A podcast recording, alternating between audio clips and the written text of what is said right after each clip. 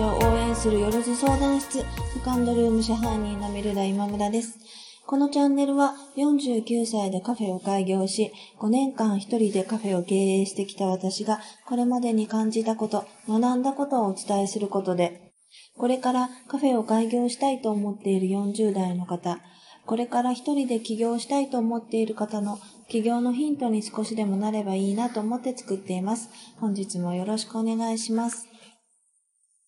今日はちょっと自分自身の反省も込めて、えー、自信は過信というお話をしたいと思います。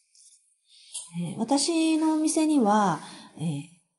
と、インスタン、まあ、インスタントというか、あの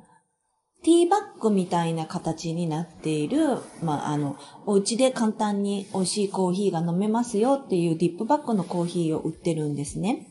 で、あの、すごい、あの、簡単なんですよ。あんまり、あの、失敗もないし、美味しくできるので、あの、ついつい、あの、朝は、あの、それを飲んじゃうんですね。で、あの、それ今、このディップバックコーヒーを作るまでは普通のこう、えっ、ー、と、耳をこうカップに引っ掛けてた、あの、作るタイプのコーヒーを売ってたんですけれども、それだと結構ついてないといけ、ちょっとずつお湯を注がないといけないからついてないといけないので、それを販売してるときは、あんまりそれを私飲んでなかったんですね。で、ディップバックコーヒーになってからすごい簡単だし美味しいので、まあ、ついつい、ごじゃーっとお湯を入れて、まあ、あの、出してる間に、まあ、掃除をしたりとかいうような形で、あの、それをすごく愛用してるんです。で、あの、これをやる前っていうのは、じゃあ朝な、コーヒーを何で飲んでたかというと、あの、お店で出してるサイフォンコーヒーを出し、あの、まあ自分のために、あの、入れて飲んでたんですね。で、えー、今は、えー、サイフォンコーヒーの他にプレスのコーヒーも置いてるんです。で、まあちょっと、あの、もう少しインスタントっぽくなくって、もうちょっと本格的にコーヒー飲みたいなっていう時は、まあ、それもついついこう、あの、プレスの方が簡単なので、あの、プレスのコーヒーを入れて飲んだりしてたんですね。で、あの昨日、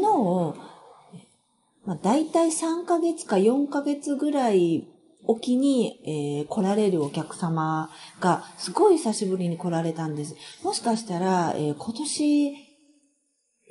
2回目ぐらいかもしれないんです。もしかして1回目かもしれないんですね。コロナのことがあったので、多分営業がこの辺に回られてなくて、すごい久しぶりにその方とお会いしたんですね。で、その方は、あの、いつもサイフォンコーヒーを飲まれるので、まあ、いつものように、まあ、サイフォンでコーヒーを入れてお出ししたんですけれども、帰り際に、あの、豆が変わりましたか？っていうふうに聞かれたんです。で、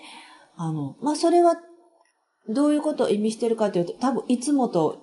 違う味だったっていうことだと思うんですね。で、私はあの、サイフォンコーヒーに使ってる豆はもうずっとあの、オープン当初から変わってないし、まあ、使ってる豆のグラム数も、ひいき目も全然もちろんその抽出の仕方っていうのも変わってないんですけれども、なぜ、で、まあ、あの、何回も入れてるので、だいたい入れるたんびに、まあまあ、あの、同じような味わいにはなってたので、あの、ちょっとまあ、う、う、うっかりというか、まあ、過信してたと思うんですけれども、最近自分のためにそのサイフォンのコーヒーを入れることってすごく少なくなってたなと思って、あの、よく入れてた時はお客様に出すだけではなくてワークショップもしてたので、まあ、相当な回数をやっぱり入れてたと思うんですけど、それがすごく少なくなってるので、自分ではちゃんと普通通り入れてるつもりでも、まあ、コーヒーってすごくまあ奥の深い微妙な世界で、やっぱちょっとあの味わいが変わってたのかなっていうふうにあの感じたんです。もちろんそのお客様側も、まあ、あの体調とか食べたものによって味って変わるもんねって言っておっしゃってくれて、美味しかったのは美味しかったんだよっていうふうに言ってくださったんですけれども、でもなんかお客様があの思い描いているそのコーヒーの味わいというのが出せなかったっていうのが、ちょっと私は、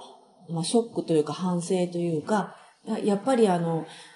自分も自分のためにコーヒー入れるときって、まあそういう簡単なものではなくて、やっぱりあの商品の味を確かめるために、毎日最後のコーヒーをやっぱり入れないといけないんだなっていうふうにすごい感じました。